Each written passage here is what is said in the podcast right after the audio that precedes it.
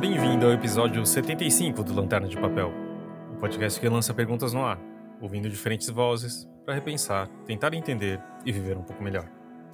Aqui é Fábio Hara e com Arthur Rigazzi. E aí, Arthur? E aí, Fábio? Como é que estamos nesse tempo de calor, secura e queimadas? É, podia estar melhor, né? Mas tirando isso, vamos esperando. Do que a gente vai falar hoje, Arthur? Vamos falar de mudanças. Não as climáticas, mas de mudanças. É verdade. Essa é uma das mudanças, mas não sei se a gente queria falar sobre mudanças boas ou más, né, no caso. Arthur, uma coisa, porque eu tava pensando nisso, né, eu que sugeri esse tema, é, o quanto você se sente diferente do Arthur criança ou jovem? Nossa, muito. Primeira coisa que o Arthur criança ou jovem não estaria sentado aqui gravando um podcast. Mas assim, porque eu fico pensando também de, de como eu. Tem uma parte que eu acho que não muda. Uhum. Eu acho que muda, sei lá, as questões de reações e tipo de como faria isso. Porque eu também, sabe? É, eu, não, eu era o tipo de pessoa que eu não conseguia. Eu suava a mão, eu consigo sentir esse, essa sensação agora. Suava a mão fria pra ir na lousa colocar uma resposta, sabe? Uhum. Isso desde a infância. Ou do tipo. Eu lembro um caso que era o seguinte: isso também no meu ensino fundamental, que de repente uma menina me ligou, que era da minha classe. Não tinha tanto contato assim, mas ela tinha 10 anos ou algo assim. E falou assim: Fábio, você quer namorar comigo? E eu era, sei lá, não, isso foi uma coisa assim. Era é que nem alguém perguntar, sei lá, se eu queria é, fazer ir pra NASA. Nunca imaginaria que isso acontecesse comigo. Porque, de novo, eu não falava com ninguém, eu era super tímido, brincava com os amigos e tal mas não tinha contato com as meninas, né? Era a época que, não sei se ainda tem hoje, mas era muito diferente. E, tipo, e eu não sabia o que responder, né? Aí eu lembro que eu fiz um papel, acho que eu escrevi num papel que sim, e entreguei para ela, só que nada mudou, né? Porque eu não sabia o que Uhum. fazer também. E isso se repetiu muito na minha vida amorosa, sabe? Se eu fosse o, o mesmo Fábio que também que era adolescente, pré-adolescente, eu não teria um filho, digamos assim. É, é a mesma coisa pra mim, assim. Eu, é um ponto, eu, assim, até o momento, assim, que as coisas começaram a mudar, assim, um, definitivamente, né? Um Hum. foi, obviamente, a minha terapia, que ajuda bastante, mas foi quando eu entrei na faculdade. Né, a faculdade meio que abriu a minha cabeça para uma outra relação social com, com as pessoas e com o mundo, assim, com os meus preconceitos também, né? O que é um- uma parte muito importante. Que a partir do momento que eu estudei na USP, assim, eu mudei radicalmente, assim, como eu me comportava, ou mesmo certas concepções que eu tinha do mundo. Foi ali que esse é um momento que teve uma grande mudança. Obviamente tem outros momentos, mas esse é um que eu me recordo claramente. É engraçado que também eu fiz USP também, né? Eu acho que tem uma coisa do fato de você não conhece ninguém, né? É tipo uma Uhum. vida nova, digamos assim, né? E tipo, é uma cidade dentro da cidade, pra quem não conhece, né? Uma cidade universitária, onde fica a USP, quer dizer, grande parte das faculdades da USP é numa, na Zona Oeste, que pra mim era do outro lado do mundo, né? Da cidade. E, tipo, é uma mistura meio de parque, assim, né? Tipo, é super arborizado, os prédios são meio afastados, assim, sabe? Tipo, é- é bem grande, né? Tipo, é quase um bairro. Ah, e então, é, é um... Acho que tudo é diferente, né? E, Não, a- é um mundo à parte mesmo, né? A, USP, tanto dessa parte de infraestrutura, né? Que nem você falou, é muito grande, né? A, USP tem restaurantes dentro, tem cinema, tem diversos Museus. museus, Uhum. né? E dá até para morar lá. Minha esposa morou no CRUSP lá, Uhum. então é uma experiência bem singular. As pessoas precisavam conhecer mais da USP, né? É, ela meio que também acabou se isolando do resto da cidade. Né? É que eu lembro, quer dizer, ouvi falar numa dessas lendas que era proposital, né? Que, tipo, o ambiente universitário, ainda mais, sei lá, uh, no meio da ditadura, que eu acho que foi feito, talvez, não tenho certeza, mas que foi pensado também para ser um pouco isolado para aquele ambiente, mesmo que a gente está falando diferente, não contaminar a cidade, sabe? É, essa é a mesma ideia quando eles criaram o campus Butantan, né? É, que a ideia é justamente que cada um curso também fique afastado um do outro, né? E eles possam ser concentrados no único ponto da cidade. Ah, o plano urbanístico da USP é avesso a uma universidade. Né? Cada prédio, assim, para você chegar da Letras até a Poli é uma senhora caminhada, ou mesmo até a ECA, né? Que é onde hum. você estudou é, é longe as coisas. A Praça do Relógio é um deserto assim que você tem que atravessar.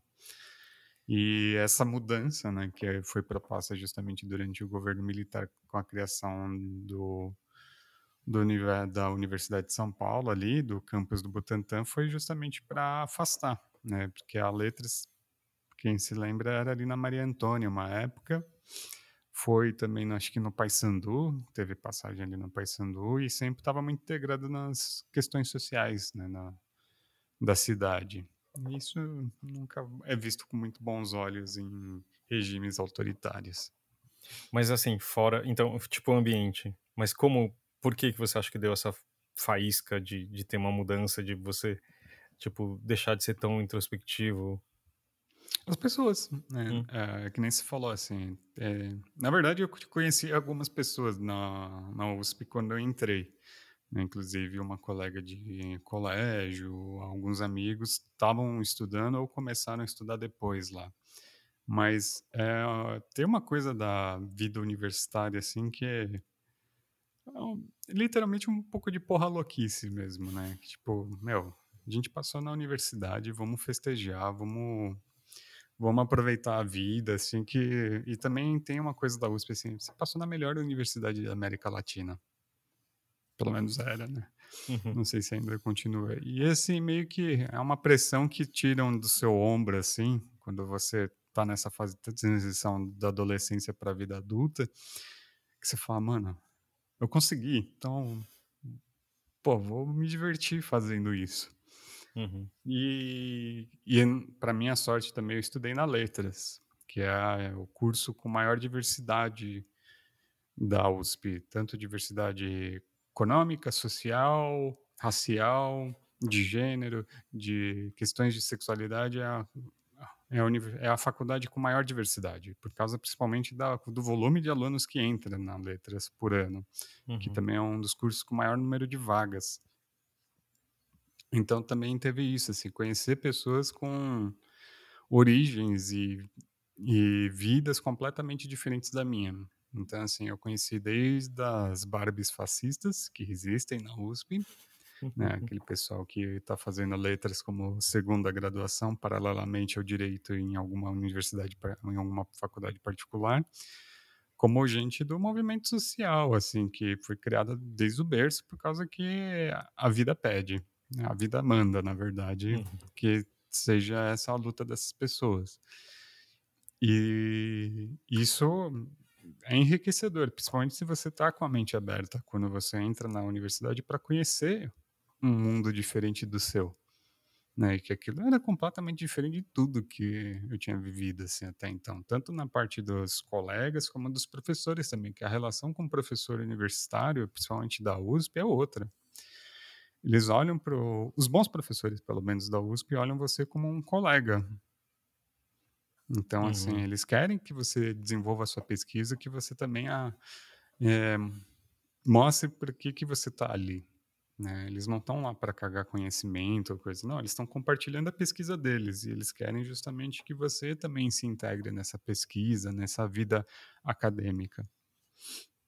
É, eu acho que também é o, a mudança de estágio, e aí acho que de qualquer lugar, uhum. né? Porque o, o, você sabe, né, Arthur, que eu não, nunca fui muito bom de, de terminar faculdades, e apesar de e eu fui bom de começar algumas. é, acho que o estágio que você muda de, de ser uma coisa quase provinciana, talvez em um exemplo besta, mas do tipo que é um, o colegial, né, o ensino médio e tipo das coisas que você estuda, do que você tem, me mudando para uma coisa que, quer dizer, talvez esteja mais próximo, mais próximo a você, né, ao que você Uhum. te interessa. Tipo, você não estuda mais coisas que não são relacionadas ao tipo, eu nunca mais vi química, ou sei lá, né, fiz só humanas e me aprofundei nisso. Então, assim, é, eu acho que também tem uma coisa de, de interesse. E, e aquilo da, da coisa besta, né? Do tipo, que antes você pedia autorização para ir no banheiro, sabe? Ou para sair da sala, o, o que o valha, né? Na minha época eu podia fumar dentro da classe, sabe? Tipo, claro que isso não faz sentido, mas é só um exemplo até extremo de, de tipo uma certa liberdade de aluno, né? E como você falou, de ser encarado de um outro jeito, né? Então, você acha que também faz sentido isso? Não faz, assim, que, que nem você falou, né? Você precisava pedir para poder ir no banheiro. E, e ali, na faculdade, o professor, meu. Eu não sou responsável por isso. Mas também tem um reconhecimento da sua autonomia enquanto adulto, que também é isso, né? Quando você está na faculdade, bem ou mal, meio que você está transitando da adolescência para fase adulta. Uhum. Né? Eu comecei a trabalhar em entrando na faculdade também. Eu trabalhei minha faculdade inteira, assim, tipo, então também tinha esse corre de, tipo, sair, uhum. sair do trabalho e ir para a faculdade. Então também e eu, eu mudei, né, na verdade. Eu entrei na letras de, no período da manhã. Só que daí por causa do trabalho eu comecei a trabalhar na companhia das letras, daí eu mudei para o curso noturno. E o pessoal uhum. da noite também é outro é outro rolê, né? Eles estão lá justamente porque estão trabalhando. Então também tem um, uma, os meus colegas tinham uma outra maturidade com com a relação à faculdade e com a vida, né? Porque quando você tem um boleto para pagar, você encara também a vida diferente. E então também é isso, assim, os professores reconhecem, meu, você é um adulto agora, né? Não, não me espere pegar pela sua mão também é isso, assim, né? Tipo, muito professor falava, ó, e é, e é essa coisa, né? Eu quero que vocês leiam tal texto para discutir na próxima aula. É, tipo, é a sua autonomia, assim, o texto é esse, te vira, né? Tipo, ah, mas eu não tenho dinheiro para comprar o livro. Há outros meios, te vira. Não estou falando como, mas faça. Então, assim, a faculdade também te joga para uma outra relação com os seus interesses, né? É justamente o que você falou, assim, você está se aprofundando num tópico, numa área de estudo que é do seu interesse, você escolheu estar ali. Então, também depende de você agora estudar isso. Não, não, não espere que o professor vai pegar você pela mãozinha e te explicar o passo a passo. Ele vai olhar e falar, ó, é isso. Tem esses caras que estudaram isso que a gente vai discutir, e a gente vai discutir com esses caras de igual para igual. Uhum. Mesmo que você não consiga alcançar a discussão, que acontece com muita frequência na universidade. Assim, uhum. Você vê o professor falando sobre o texto e fala, mano, eu nunca ia chegar nessa linha de raciocínio. É, uhum. Mas não é isso que importa. O importante é participar da discussão para justamente ir maturando os seus pensamentos, reflexões, para você sair do achismo, que é muito comum no colegial, né, no, no ensino médio, no ensino fundamental. Não, eu acho isso. Não, que você acha não me importa. Eu quero saber o que está sendo discutido. Uhum. Reflexão, vamos refletir sobre o que está sendo discutido. Você pode ter uma opinião sobre isso, não é essa questão, mas é, como é que isso está dentro de um outro panorama?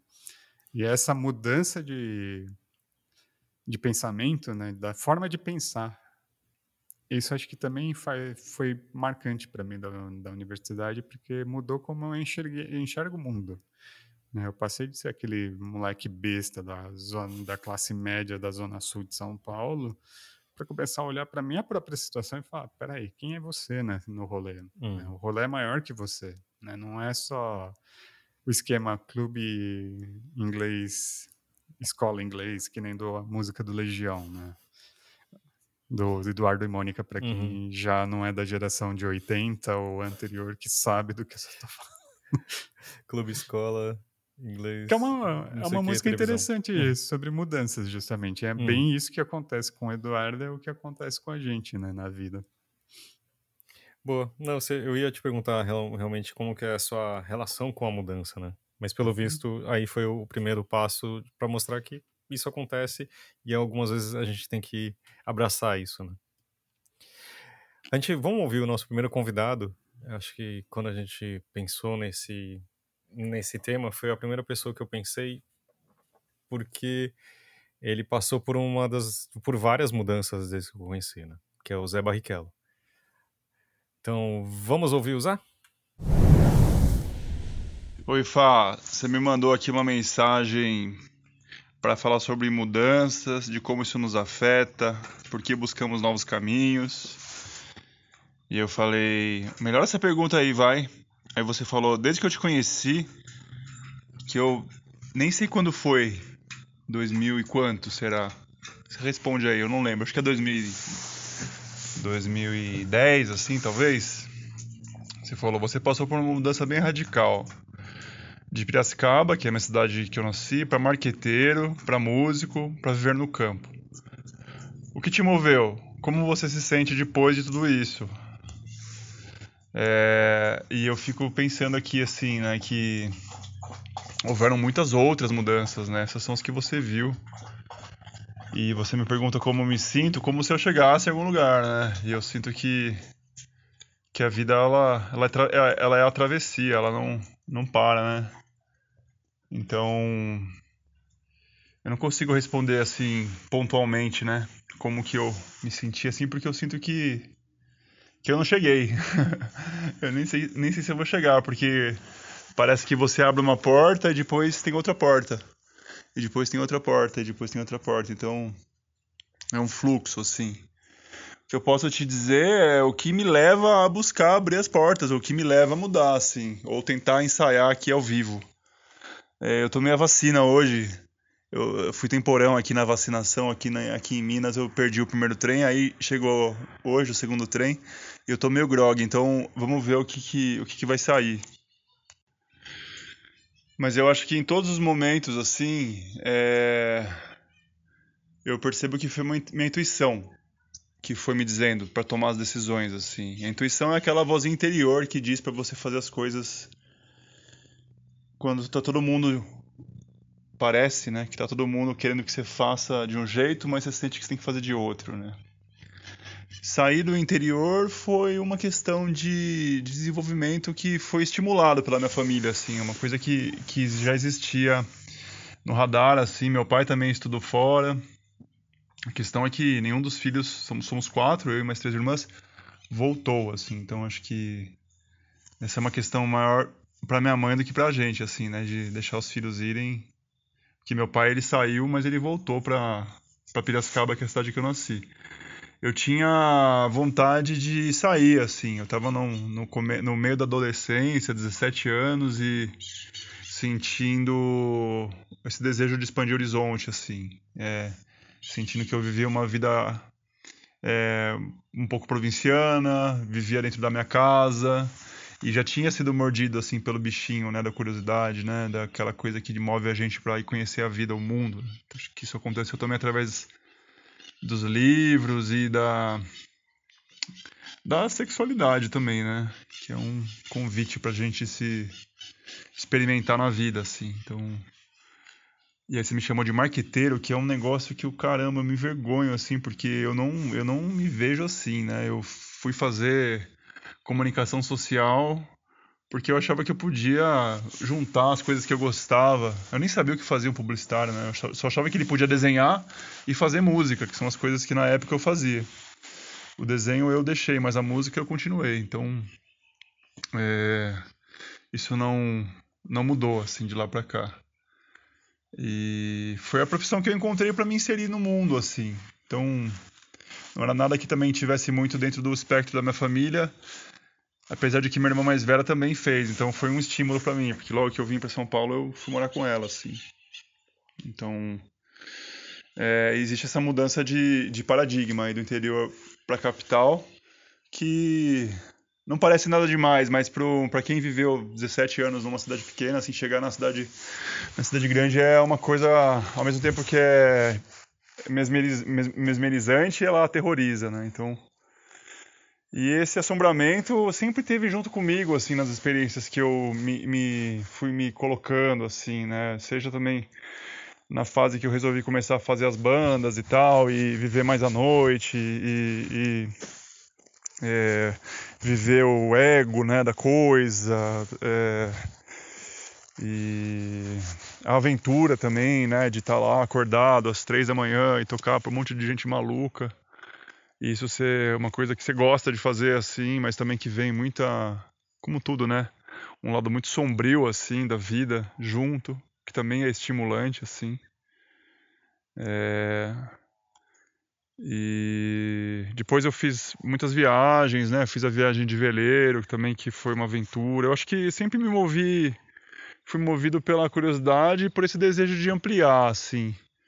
E da onde que isso inicia exatamente, eu não sei. Acho que vem um pouco da paixão, mas também vem um pouco com uma fuga, como se uma experiência em si vinha assim, né? Eu acho que com o tempo eu fui elaborando melhor mas a experiência em si vai te catapultar para um lugar de menos dor, talvez, que você vai melhorar depois de, de viver aquilo, bem na, naquela tradição da, da jornada do herói, assim, que eu fazia isso sem, como todos fazemos, né, sem sequer ter, no começo, ter conhecimento dessa, dessa mítica aí. E a vinda para cá, para Minas, para o campo, aqui na montanha, foi uma coisa mais planejada, assim, mas que também eu tive que ter coragem de ir abrir uma frente, experimentar, mas dessa vez eu tive, tive mais clareza de que, ao menos no propósito, eu ia poder me dedicar mais ao meu, ao, ao, meu trabalho de músico, que eu ia poder produzir mais os meus conteúdos né, autorais, que envolvem aí o esoterismo e a astrologia é, que eu ia estar mais integrado com uma vida é, mais, mais, tranquila, que eu ia poder meditar mais, né? Então, que no fundo, no fundo, como todas as experiências, né, que eu idealizei, elas não são como a gente imagina, assim, é outra coisa que acontece, mas que a vida acontece aí, né? A vida acontece no encontro, eu sinto, assim, no, na, como eu disse, na travessia. Então, parece que a gente se planeja ao máximo que a gente pode para cair no, no, no, no, no, mistério, né? Porque logo que eu vim para cá, eclodiu a pandemia, eu passei a virar aqui o zelador e, e porteiro e, e, receptor de, de outros fugitivos aí dos centros. E com isso eu me apaixonei e vivi dois amores assim em dois anos muito fortes, se modificaram muito assim, porque é a primeira vez que eu tenho uma casa e e, enfim, é, meio que veio a calhar, assim, porque estava bastante sozinho também, então a gente tem outra qualidade de entrega nesses momentos. E no fim das contas eu, também fiz a música, vou acabar lançando um disco de música ambiente, mas que aconteceu assim, tudo meio fora do, do esquadro, assim, nada que eu planejei, vou fazer um disco. Foram exercicinhos que foram saindo e acabei olhando depois com um certo distanciamento e vi que eu tinha feito, assim, mas tudo que vinha da minha pretensão é mais difícil, assim. Então eu sigo mudando e acho que isso vai continuar, sabe? Eu não sei. A gente vai mais, mais tendo mais fibra, né, para conseguir. Ó, passarada. Para conseguir fazer as mudanças sem, sem sofrer tanto, né? Mas a, a condição da vida eu acho que é essa. Eu acho que é, é a mudança, é, é a travessia. E aí eu fiz outra pergunta para o Zé também. Fá, querido, é, você faz uma réplica aqui é, sobre como eu me sinto né, em relação ao que eu era. É, se eu me sinto que eu mudei, se eu sinto que eu sou outra pessoa, né? E eu sinto que essa pergunta é uma pergunta muito boa e que me leva justamente para essa questão, né, de que quando a gente acha que a gente sabe quem a gente é, é porque a gente está muito fora do caminho, sabe? Eu acho que a travessia, como eu disse, ela é a condição, assim. Então, mudar é parte do processo, assim. Então, no fundo, cara, ter vivido tantas paixões, ter vivido tantas coisas e tanta dor também, tanto, tanta é, decepção, né, diante da, da expectativa das coisas, é, me traz mais maturidade. Eu acho que amadurecer é isso um pouco, né? Entender porque a gente, né, nós seres humanos somos o palco de, de alegria e de tristeza, né? Então, é, eu acho que se eu hoje voltasse para o passado e me, me apresentasse para mim mesmo quando eu era mais novo, eu acho que o mais novo ia olhar para mim e ia falar: pô, bom trabalho, cara. E aí, Arthur? E você? Você falaria bom trabalho para si mesmo? Olha, é assim, é... provavelmente eu não falaria nada, porque a Folha ia falar: você ainda tem coisa para fazer, hein? Quer dizer, é, é, engraçado assim que quando o meu eu de adolescente, por exemplo, Mark, não tinha muita expectativa sobre mim mesmo. Ah, se me perguntasse assim, quando eu era criança, o que eu queria ser quando eu crescer, eu não fazia a menor ideia. Não, não tinha hum, coisa assim, ah, eu só queria que a minha vida fosse boa, que eu fosse feliz, assim. Isso eu acho que, que todo mundo deseja para si próprio e para os outros quando você é mais novo, assim. Então, uhum. num certo sentido, eu acho que isso está acontecendo, mas é, eu acho que é o que o Zé fala, né? A mudança em si é a coisa boa, né? Você tá nesse fluxo das coisas. É aquele velho ditado, né? Que tem, que fala, quando um homem entra no rio, quando ele sai, ele já não é mais o mesmo, nem o rio é o mesmo. Eu acho que é um pouco isso, essa, esse, esse, a mudança também é um sinal de vida para mim. Né? A, a, a, vida para, para quando, justamente quando a gente se torna incapaz de mudar, se adaptar. Né? O, a, você percebe que daí é quando as coisas começam a perder o vício, né? quando a incapacidade no nível celular é isso. Né? Quando as nossas células são incapazes de darem continuidade ao processo de renovação, é, é quando o nosso corpo começa a, a parar de funcionar. Hum, eu acho que isso é exemplar para tudo na vida. Assim, você sempre está buscando as coisas de mudança, de você buscar novas coisas. Você sempre está se interessando por coisas diferentes. O Zé é um exemplo maravilhoso e magnífico disso, assim, quem conheceu o Zé, assim, no começo, que nem antes dele mudar para Minas, assim, eu lembro dele na, na Leia, sempre fico encantado de ver como ele está hoje. Uhum. É, só da voz dele já percebe a diferença, né? uhum. né? Mas o que acho que é interessante também, é, acho que existe um incômodo, principalmente quando eu era mais jovem, de Uh, eu, eu ouvia também das pessoas falarem que você tinha que ter uma personalidade, de certa forma, né? E isso ah, parecia sim. ser uma cristalização, né? Tipo, algo, tipo, é, uma, uma meio que obrigação de se conhecer e ao mesmo tempo de ter opiniões ou, sabe, saber das coisas ou coisas, chavões à parte. Mas eu fico pensando também, se eu não tivesse aprendido e com isso tivesse feito mudanças em mim, imagina que pessoa seria agora, né? Porque a criação que a gente teve nos anos 80, 90, 90 principalmente, são muito diferentes do que de valores que eu admiro agora, né? Eu acho que parte, inclusive, tem muitas pessoas, tem pessoas que, que, que se mantiveram nela, né? A gente até comentou, acho que há um tempo atrás, de que toda a violência que a gente via na sessão da tarde, objetificação, racismo, piadas com minorias, são de, dessas décadas, né? E são coisas que a gente fala assim, putz, sério, né? Do tipo, que e as coisas podem mudar e podem melhorar, né? Uhum. Só que parte do que das pessoas, de muitas pessoas que que não querem que mudem, né? Porque afinal tem os seus a sorte de certas coisas, o, o poder em outras, né? Em, em decisões e, tipo, privilégios, talvez perder isso, né? Acho que seja complicado. Ou achar que não poder fazer piada de certas coisas torna a vida mais chata, né?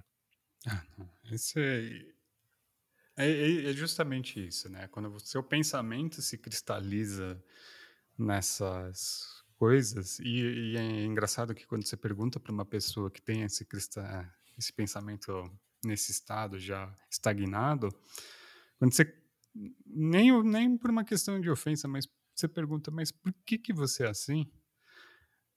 Sempre vira um conflito, né? porque a uhum. pessoa não tem uma resposta. Ou fala é, que não, que não, não, não sou racista, não, não sou preconceituoso. É, eu tenho até não, amigos não... negros, né? É, exato. É, é um pouco isso, assim, é, é perigoso também, né? Você não se dá o direito de mudar. Que às vezes também essas pessoas nunca tiveram, é, nunca apresentaram que pode acontecer isso, você pode mudar, você não precisa ser assim. Eu tive a sorte, assim, que meus pais, eles mesmos foram exemplos de mudança, né? Exemplos bem radicais. Minha mãe saiu de casa com 15 anos, do Nossa. interior de Santa Catarina, ali no norte de Santa Catarina, e veio morar em São Paulo, porque ela não, não concordava com o jeito que o meu avô era. Uhum. É, um cara que bebia, ficava violento. Era uma boa pessoa, meu avô. Uhum. Também não vou demonizar meu avô, mas justamente ele era doente, ele era um tinha um problema que quando ele bebia, ele se tornava violento e descontava na esposa dele. Né? E nenhuma uhum. criança gosta de ver os, esse tipo de coisa. E minha mãe saiu de casa por causa disso, porque ela não queria ser assim, ela não queria ficar naquele justamente incrustada naquele mundo parado no tempo que em que esse tipo de violência fosse permitida, uhum. né? E ela veio para São Paulo e isso foi uma grande mudança. Meu pai também. Meu pai também teve uma relação, o pai dele tinha uma relação muito abusiva com ele, com a própria esposa, e meu pai, quando quis ser pai mesmo, quando ele foi pai, ele falou: Eu não vou ser assim.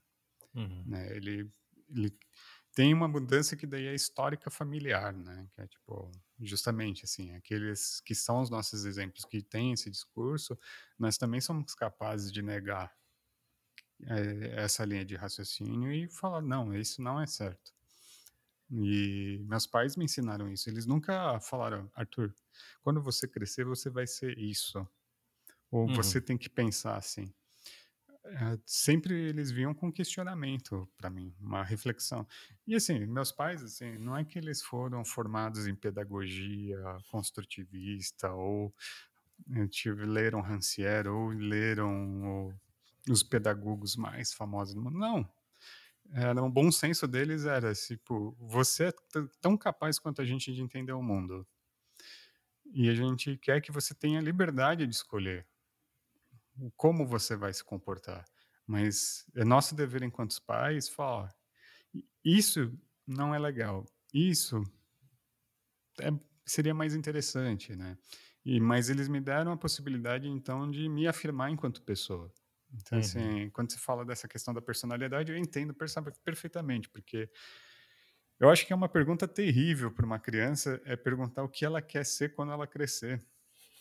Uhum. Primeira coisa, a criança assim não precisa se preocupar com o futuro, deixa ela ser criança por enquanto. Tipo, a vida vai, a vida acontece para todo mundo. Né? Tipo, não, não tô dizendo que também precisa proteger a criança de todos os males do mundo, assim, pô, uhum. né? É, não é essa a questão, mas é como você introduz isso na vida dessa criança, né? como você conversa com ela, como entende também como ela percebe o mundo, porque ela percebe as coisas estão acontecendo, quer você esconda ou não, ela percebe, ela está se modificando conforme ela se relaciona. E eu percebo que eu tive a oportunidade de ter, ter pais, meus pais, assim, não serem pessoas que tentaram me direcionar para uma coisa. O meu pai só chegava para mim e falava, Arthur, não importa o que você quer fazer da vida, só faça bem. É, se é, dedique a isso. Ao mesmo tempo, é, é, eu acho uma ótima resposta, mas também tem, traz um peso. Né? Sim, eu, é, assim, é, tem toda uma problemática. Mas é, antes de a gente ouvir a Tamires, eh, eu só queria falar uma coisa assim, tipo, uma das coisas que eu sonhava ser era locutor FM. E de certa Ai. forma, estamos aqui, né? é muito boa essa. E agora vamos ouvir Tamires Busato. É assim que eu falaria. Oi, Fábio. Oi, Arthur. um prazer estar aqui novamente no Lanterna de Papel. E quando eu penso em mudança, né, nessas mudanças que a gente opera sobre nós mesmos, sobre a nossa vida, eu penso que, nossa, eu mudo muito, é, numa velocidade assim que eu considero bem grande até. Eu sou uma pessoa que gosto muito do movimento, assim. Então, quando eu, eu me percebo muito, nossa, estou no mesmo lugar, e pode ser um lugar, assim, emocional, pode ser, né, um lugar de pensamento, quando eu penso, nossa, tô, tô, sabe, isso aqui tá muito certo para mim, isso aqui virou muito uma certeza, vai me dando até uma, uma ansiedade, uma angústia, sabe, de, de, de querer mudar, de querer é, me movimentar, assim.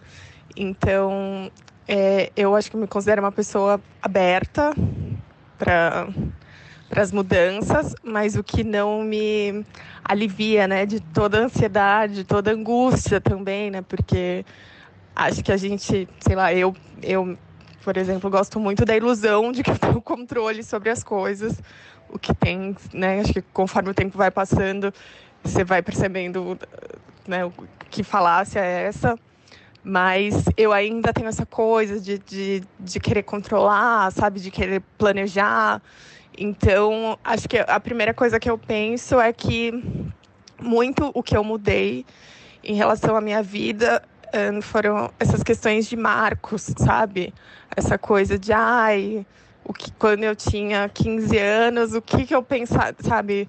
Que versão minha eu imaginava que eu estaria aos 30, que é a idade que eu tenho agora, sabe? Isso é mudou totalmente. Acho que a cada ano vai mudando e a cada ano eu vou ressignificando muito isso, né? Porque conforme você vai, né, chegando, né, vai, vai chegando, sei lá, né, vai, vai passando o tempo e você, vai readequando a vida, vai readequando seus objetivos, vai readequando, vai lidando com coisas que você nem imaginava, que você não previa.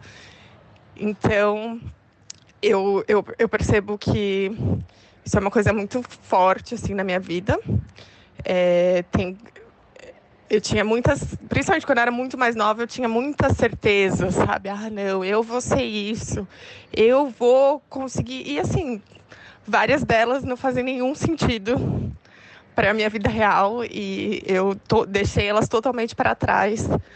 E eu acho que muito também eu desconstruí muitas coisas que eu pensava em relação as relações humanas, sabe? Eu também acho que eu tinha muito ah, a vida é assim, ter um amigo é assim, ter um namorado é assim, ter uma relação profissional é assim, sabe? Como se tudo fosse muito preto no branco, como se fosse é, é assim que você tem que fazer e se você fizer as coisas vão acontecer e assim, né? Acho que não não é assim e eu tenho lidado bastante com isso, mas eu acho que é isso quando eu penso em mudanças, é, eu vejo de uma forma positiva e vejo de uma forma.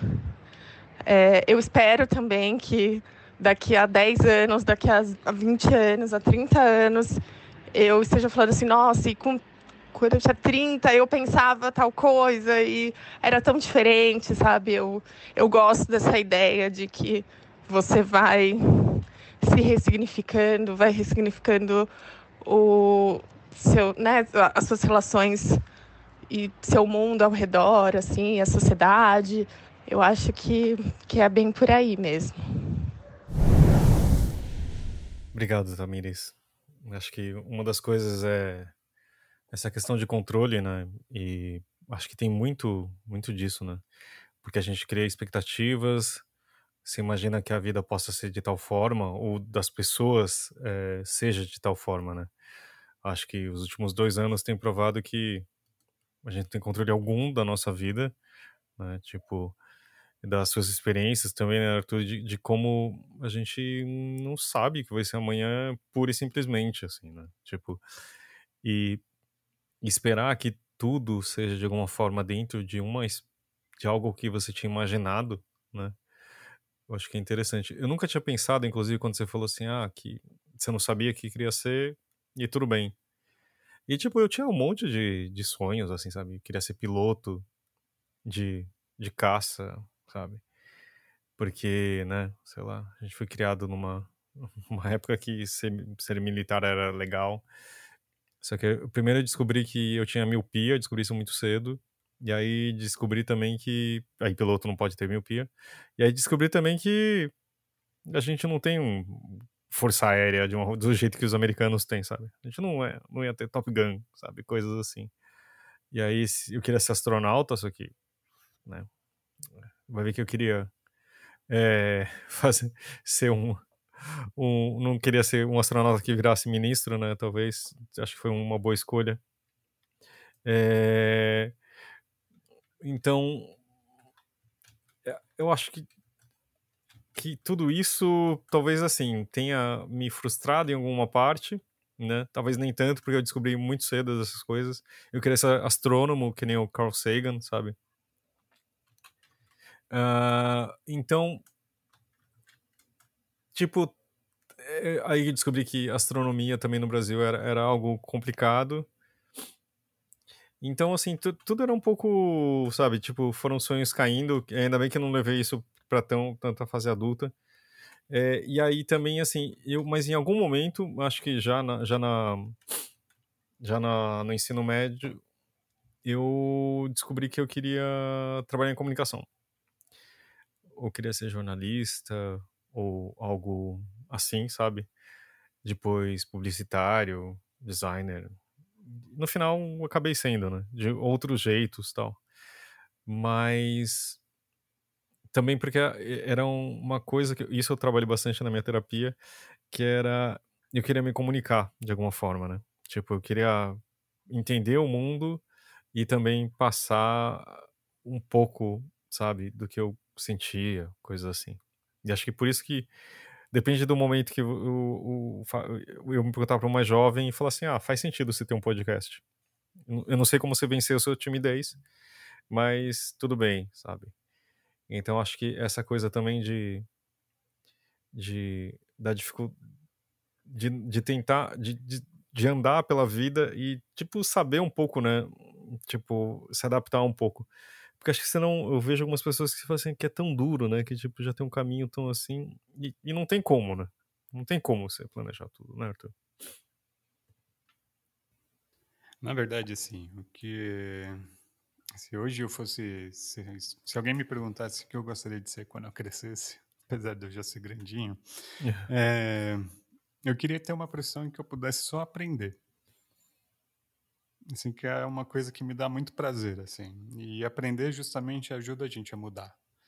É, aprender novas áreas de conhecimento, aprender novas coisas. Assim, é, eu, eu gostaria de poder passar horas estudando astronomia, que nem você. Estava até conversando com minha esposa hoje de que, assim, se eu tivesse tido uma relação diferente com a matemática quando era mais novo, provavelmente eu teria seguido pela física. E provavelmente eu estudaria física quântica ou termodinâmica.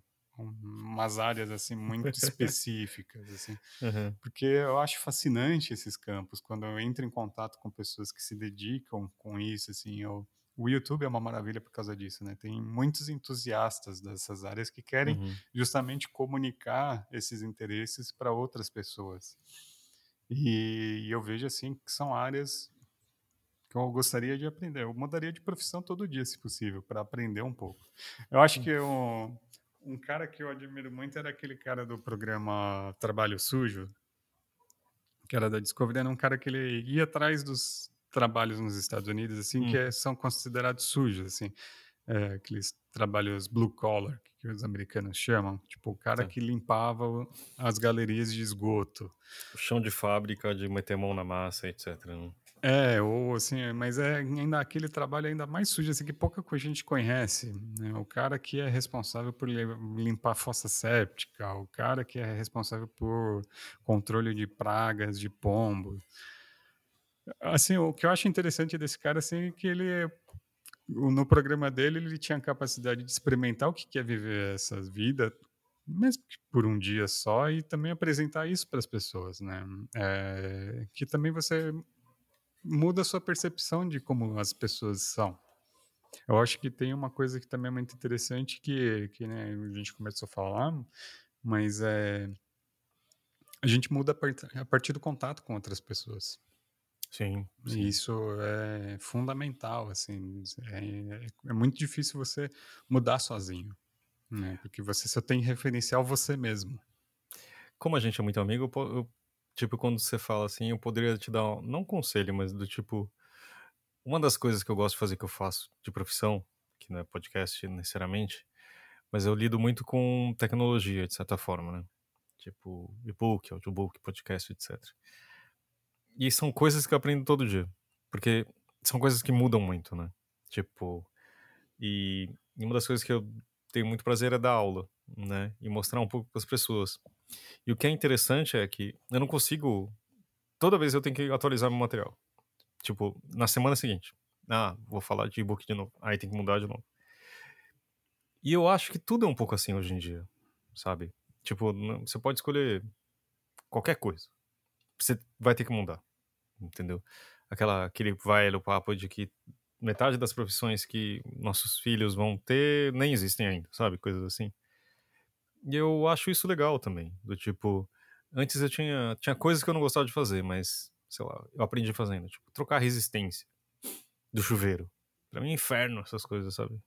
Mas, tipo, eu adoro descobrir uma nova funcionalidade do, do meu telefone, entendeu? é, sabe, tipo, mexer descobrir um jeito novo de fazer não sei o que com a foto, sabe? Então, é, isso de aprender é, é, muito prazeroso mesmo, sabe? Só que eu não sei se a sua, a sua profissão talvez seja chamado vida acadêmica, é? Não, não definitivamente não é. O, apesar que, assim, os estudiosos, assim, eu percebo que tem uma coisa que Quanto mais você se aprofunda num determinado tópico, mais você descobre novas facetas desse objeto de estudo. Uhum. A minha esposa sempre fala para mim assim que ela aprendeu gramática só a partir do momento que ela começou a ensinar gramática. Ah, sim. Por isso que Porque... professor também tem, tem isso, né? De... Professor é um sujeito que sempre está aprendendo. Né? Os bons professores, e com, menos.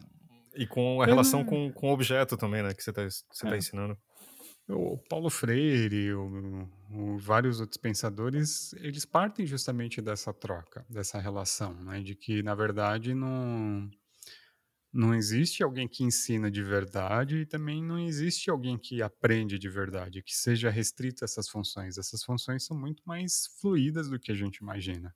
Uhum. E porque justamente o objeto de estudo ele é comum a todo mundo, senão não teria essa relação a partir daí. Todo mundo fala português, né, né, é a nossa língua materna, uhum. né, usando como exemplo. Então, assim, um professor pode aprender tanto quanto um aluno a partir justamente dessa troca, né, porque o objeto está ali. Uhum. A literatura também, se a partir do momento que você consegue ler, ela está disponível para ser discutida. Mais uma provocação antes de ouvir a Carolina Scheuer. É... Mas você não tem medo de chegar um dia que você nem se olhar para o espelho e você não reconhecer quem é? de tanta Não. mudança? É, o YouTube, o algoritmo dele foi muito sugestivo um tempo atrás. Ele me mandou um vídeo do Abu Janra lendo um poema do Edson Marques, que é o, o Mude. E o primeiro verso fala: Mude, mas comece devagar, porque mais importante que a velocidade é a direção. Que bonito. Não é exatamente assim, porque eu sou péssimo para memorizar esse verso, mas é, a ideia é essa. Eu vou colocar no, na descrição o, o, poema. O Arthur vai me passar o link aí a gente coloca aqui. Mas antes disso, vamos ouvir a Carolina Shire. Olá, ouvintes do Lanterna de Papel. Olá, Fábio. Olá, Arthur. Queria começar agradecendo o convite para estar aqui com vocês de novo e também avisar que, para vocês não estranharem a minha voz, porque uma dor de garganta com essa mudança louca do tempo. Me pegou de jeito e eu tô super rouca, mas acho que a gente consegue conversar mesmo assim. Então, é, hoje eu vim aqui para falar sobre mudança. E pelo que eu entendi né, da proposta, é uma mudança num sentido geral. né? Desde mudanças bastante concretas e tangíveis, né, nas nossas vidas, por exemplo, uma mudança de casa, uma mudança de trabalho, uma mudança de rotina, de estilo de vida, né, que a gente consegue facilmente localizar, até mudanças mais profundas, né, que mexem com o nosso sentido de vida, com a nossa compreensão das coisas. Então eu fico pensando, né, como exemplos dessas mudanças, né, a passagem dos anos, o reconhecimento, né, do, do fim de certas etapas e do começo de outras, o reconhecimento do próprio envelhecimento, né, ou até mudanças, né, em valores que sempre fizeram sentido, ou que fizeram sentido por um período para gente e que hoje não fazem mais. Então né? Como é que a gente entende né, o lugar que a gente dá, por exemplo, os relacionamentos amorosos, né, a nossa relação com a liberdade, com o conceito de amor, a nossa relação com o conceito de família, né, são esses valores né, que nos localizam na existência, né, que de alguma forma dizem para onde a gente tem que ir e que vão mudando, né? E aí eu acho interessante pensar, né, que essas mudanças mais concretas e exteriores que eu comecei falando, né, que são essas mudanças que todo mundo vê né, e que a gente facilmente reconhece, elas passam o tempo inteiro né, conversando né, com essas mudanças mais profundas, né, mais interiores e às vezes menos perceptíveis, e sempre conversando numa via de mão dupla. Por, por exemplo, né, eu mudo de trabalho, eu mudo de cidade, eu conheço novas pessoas, né? O quanto isso vai mudando a minha compreensão da vida e mudando o meu jeito de entender as coisas. E o quanto, ao mesmo tempo que você muda a tua compreensão da vida, você também vai mudando, né? Na medida que você vai mudando a sua realidade interna, você vai mudando também algumas coisas mais concretas, né? Então, por exemplo, eu fico pensando nesse processo né, de, de ficar mais velho e até de virar adulto mesmo, né? A gente começa, por exemplo, muitas vezes a valorizar muito mais questões de segurança, né? Então, você começa tanto a reconhecer, né, que você precisa se sentir mais respaldado, você talvez né, começa a perceber que você não tem mais o pique de trabalho que você tinha, e tudo isso talvez né, leve a uma mudança na tua relação com o dinheiro, né, de você se preocupar em guardar dinheiro, em ter uma aposentadoria, ou eventualmente não, né? A gente ouve casos né, de pessoas, por exemplo, até jovens, né, que passaram por uma situação de adoecimento mais grave, né? É, e que chegam à conclusão de que a vida é, por, é um fio. Então, não, a gente não pode se preocupar tanto com segurança, né? Então é isso, as coisas, as mudanças mais profundas, elas vão causando efeito nas decisões mais concretas e vice-versa, né? E, e, isso faz com que a gente pense a vida, né, em constante movimento. Né? As coisas não ficam paradas, né? Claro que em algum grau a gente quer manter um fio de estabilidade, uma coisa, né, de que pareça que a gente pode né, ter ali um chão firme, mas a verdade é que a gente vai enfrentar mudanças de várias ordens ao longo da vida inteira. E mudanças que a gente escolhe, né, por uma questão de né, querer experimentar outras coisas ou a perceber que tem formas melhores de viver do que as, as formas que a gente está vivendo naquele momento e mudanças que a gente não escolhe, né? Até porque a gente está num, numa coisa de interrelação com o mundo, com as pessoas e que aí de repente cai na nossa cabeça, por exemplo, o que todo mundo viveu agora, né? Com essa realidade, né? De, de ter que pensar o tempo todo nas questões, né? Do vírus, da pandemia, isolamento, né, as mudanças e ninguém esperava por isso, ou né, só os filmes de ficção científica. Então são essas mudanças. E aí é interessante, né, porque isso me fez pensar em duas coisas, né, que aparecem em tradições né, diferentes, mas assim, dentro, por exemplo, do budismo, você tem o conceito de impermanência, né?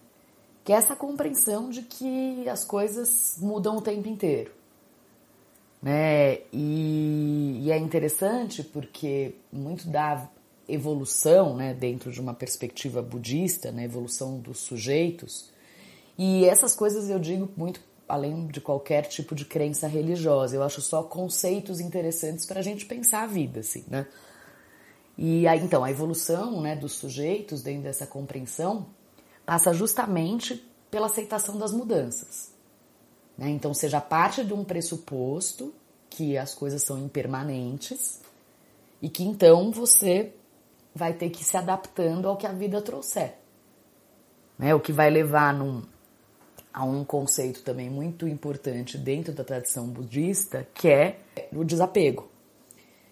Porque é, uma, é isso, não ficar preso às coisas, porque as coisas provavelmente vão deixar de ser. E aí eu, outra né, coisa que me lembrou pensar sobre mudança, né, é, foi ter notícias, né, que o Chico Xavier, né, que é aquele médium espírita brasileiro, né, ele tinha talhado na cama dele né, uma frase que eu acho uma frase muito bonita, eu achava que era um provérbio, talvez até seja, né? Mas ele, ele tinha isso, né, com ele, né, que é isso também vai passar. Né, e que é uma coisa que tem um lado bom e o um lado ruim, né, disso, porque o que é bom passa. Então que a gente lembre disso para aproveitar as coisas boas que nos acontecem e vivê-las plenamente, né, sem ser perseguido pelo medo de que elas vão terminar. E passa também, assim, né, o, o mal, né, a situação difícil, de sofrimento, ela também passa. Então, é seguir remando, porque você vai chegar do outro lado. Né? Então, assim, você vê que em várias tradições, né, essa questão de aceitação da mudança e da inevitabilidade da mudança está colocada. Né? E tanto que o budismo vai um passo a mais, até nesse conceito do desapego que eu estava dizendo, que é o desapego do ego. Né? Que é você não ficar preso também a quem você é. Porque eu acho que isso conversa muito né, com um ponto que eu queria mencionar sobre a psicanálise, que é por que, que as pessoas resistem tanto à mudança. Né? Às vezes até mudanças para situações claramente melhores. Mas por que, que as pessoas se apegam tanto? A psicanálise vai dizer, né, óbvio a gente vai voltar lá para as origens, né, porque é sempre da onde a gente parte, né, que a gente nasce no mundo não entendendo nada. Né? A gente nasce com o corpo bombardeado por estímulos internos e externos, desde a fome até barulho, até as demandas né, do corpo, da, da, digestivas e, e a gente não sabe, não tem ideia né, do que, que é tudo aquilo, como dar conta daquilo tudo. E aí a gente vai sendo cuidado, né, vai recebendo lá os cuidados, né, desde o primeiro momento da vida e vai entendendo, né, tanto quem a gente é, a gente vai se localizando, como como dar conta de todas aquelas coisas. E esse processo de aprendizado, né, que passa tanto por essa localização de quem sou eu, né, é, é, no mundo, de como eu lido com a vida, né, aí se sofistica numa coisa de quais são os valores que me orientam, do que, que é importante para eu me sentir bem e confortável, esse, essa formação que vai acontecendo é o que a gente vai chamar de identidade. São os pilares né, de quem nós somos. E a identidade, né, ela é um localizador importante e é uma fonte muito importante de segurança. Então, o quanto é, a identidade responde a esse anseio básico do humano, que é se sentir seguro. É, é como se fosse um chão firme para pisar.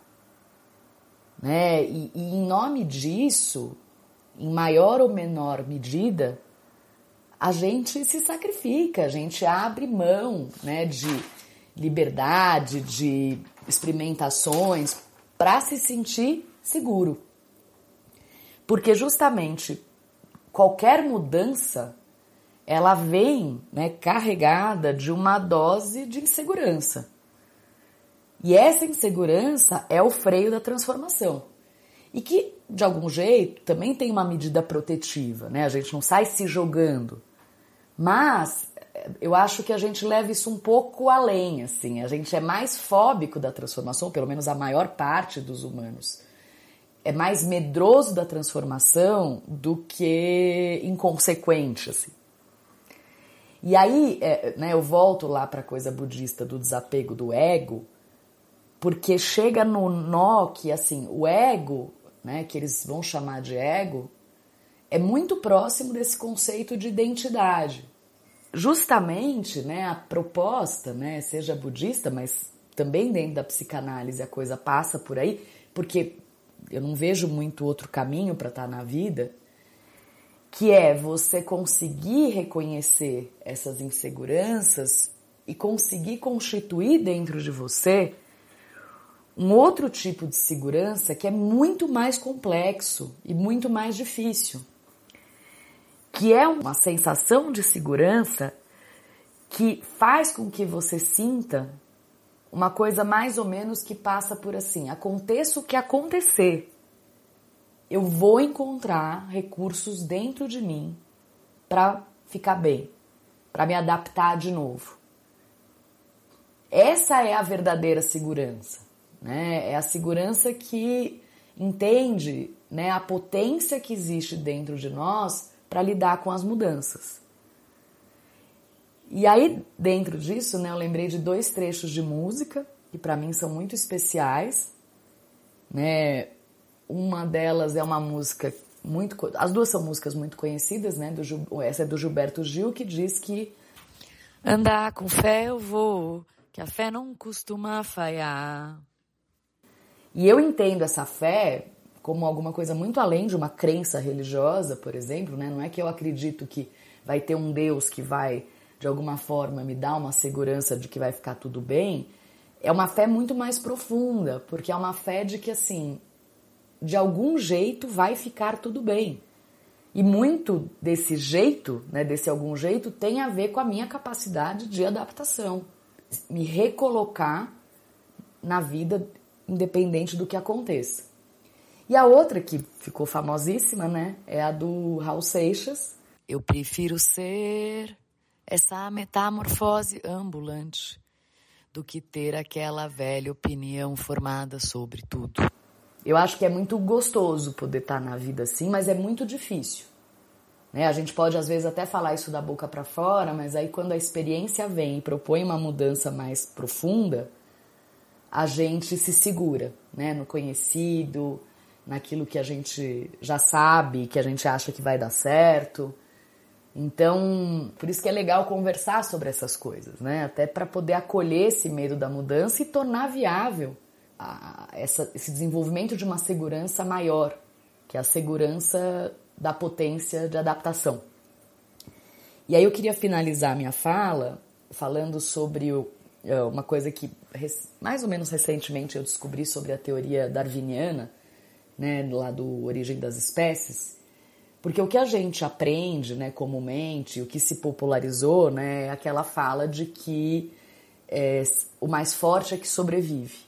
Mas eu acho muito interessante pensar o que que para essa teoria é o conceito do mais forte. Né? Quem são os seres mais fortes? Né? São os mais parrudos fisicamente ou são os mais agressivos? Não. Ele diz explicitamente que os mais fortes são os mais adaptáveis. São aqueles organismos que conseguem responder às mudanças. Então é muito bonito pensar isso, né? Que é, a gente não está diante de uma força bruta, a gente está diante de uma força de adaptação e de uma força que aceita a vida e as mudanças. É isso.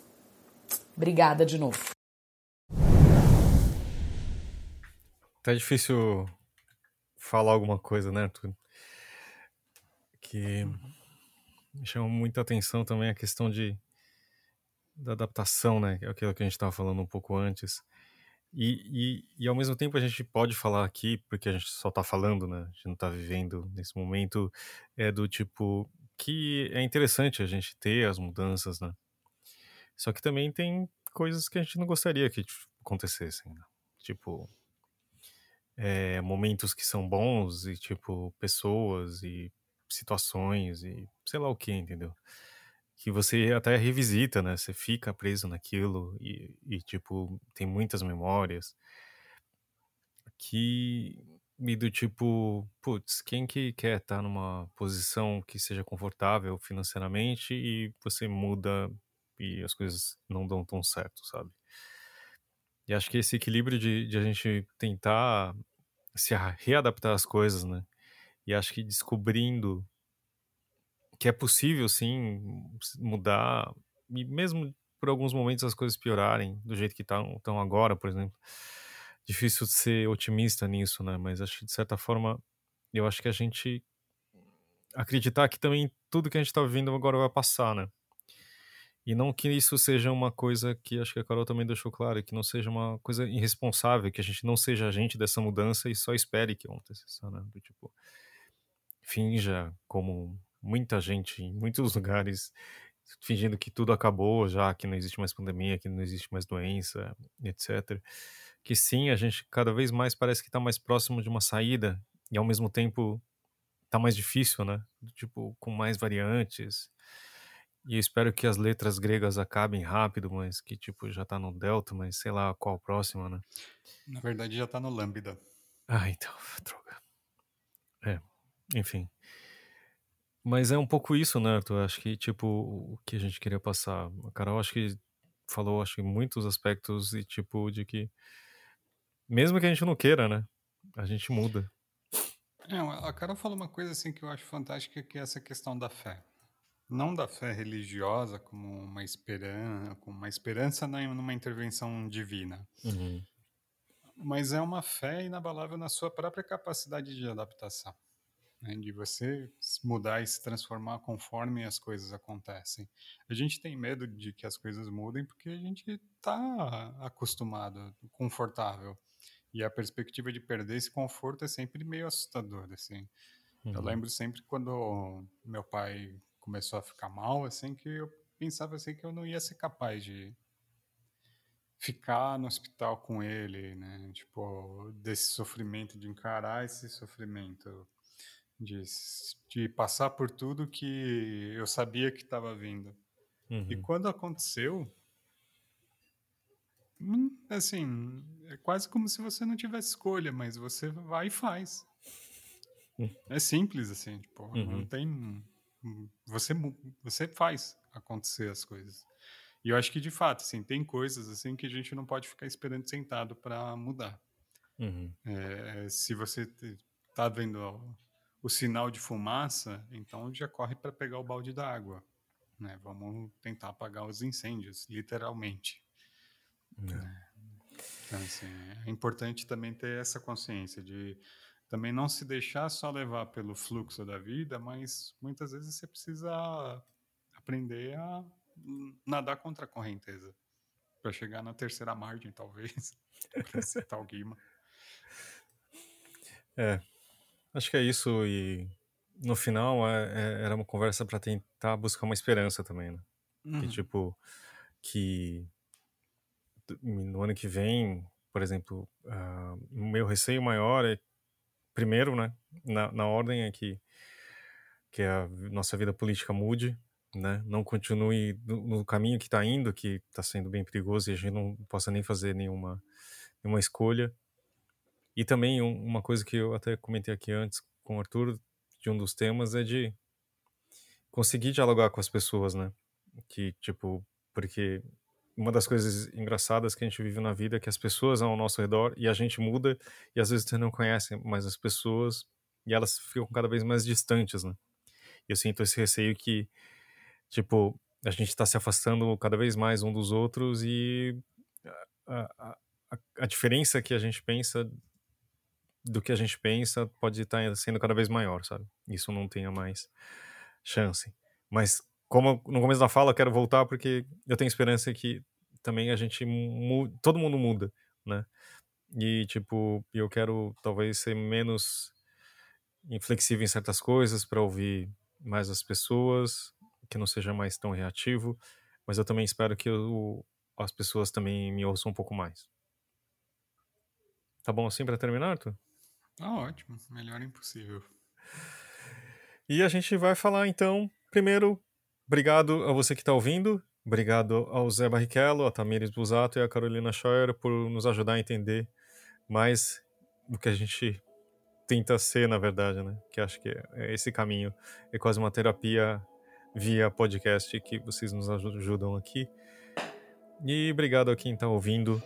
Qualquer coisa escreve pra gente no lanterna de papel podcast@gmail.com. Procura a gente lá nas redes sociais. E na semana que vem falaremos do que, Arthur? Falaremos de um tópico muito bacana que é música. é isso aí. Como a música pode nos ajudar, não só em nos animar ou mudar a gente, nossa, mas também como uma certa terapia. Tá bom? Valeu, gente. Valeu, Arthur. Até mais. Valeu.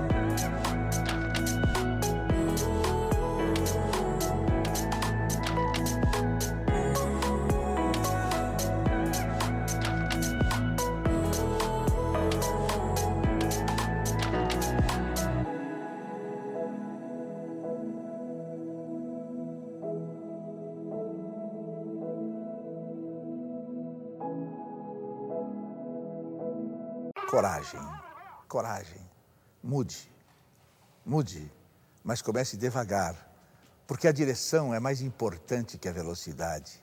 Sente-se em outra cadeira, no outro lado da mesa. Mais tarde, mude de mesa. Quando sair, procure andar pelo outro lado da rua. Depois, mude de caminho. Ande por outras ruas, calmamente, observando com atenção os lugares por onde você passa. Tome outro ônibus. Mude por uns tempos o estilo das roupas. Dê os seus sapatos velhos. Procure andar descalço alguns dias. Tire uma tarde inteira para passear livremente na praia ou no parque e ouvir o canto dos passarinhos. Veja o mundo de outras perspectivas. Abra e feche as gavetas, as gavetas, portas, com a mão esquerda. Durma do outro lado da cama. Depois procure dormir em outras camas assista a outros programas de TV, compre outros jornais, leia outros livros, viva outros romances. Ame a novidade. Durma mais tarde, durma mais cedo. Aprenda uma palavra nova por dia, numa outra língua. Corrija a postura, coma um pouco menos Escolha comidas diferentes, novos temperos, novas cores, novas delícias. Tente o novo todo dia, o novo lado, o novo método, o novo sabor, o novo jeito, o novo prazer, o novo amor, a nova vida.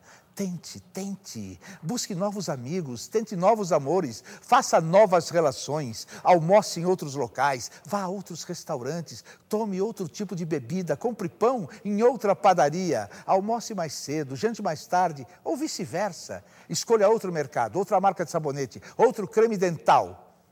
Tome banho em novos horários.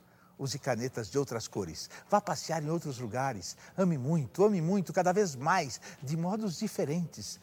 Troque de bolsa, de carteira, de malas. Troque de carro. Compre novos óculos. Escreva outras poesias. Jogue os velhos relógios despertadores. Abra conta em outro banco. Vá a outros cinemas, outros cabeleireiros, outros teatros, visite novos museus. Mude, mude. Lembre-se de que a vida, a vida é uma só. E pense seriamente em arrumar um outro emprego, uma nova ocupação, um trabalho mais light, mais prazeroso, mais digno, mais humano. Se você não encontrar razões para ser livre, invente-as. Seja criativo e aproveite para fazer uma viagem despretensiosa, longa, se possível, sem destino. Experimente coisas novas, troque novamente, mude, mude de novo, experimente outra vez, atue Atue. Você certamente conhecerá coisas melhores e coisas piores do que as já conhecidas. Mas não é isso que importa. O mais importante é a mudança. Porque se você tem mais medo da mudança do que da desgraça, você não impede a desgraça. A mudança, o movimento, o dinamismo, a energia, só o que está morto não muda. Repito por pura alegria de viver. A salvação é pelo risco, sem o qual a vida não vale a pena.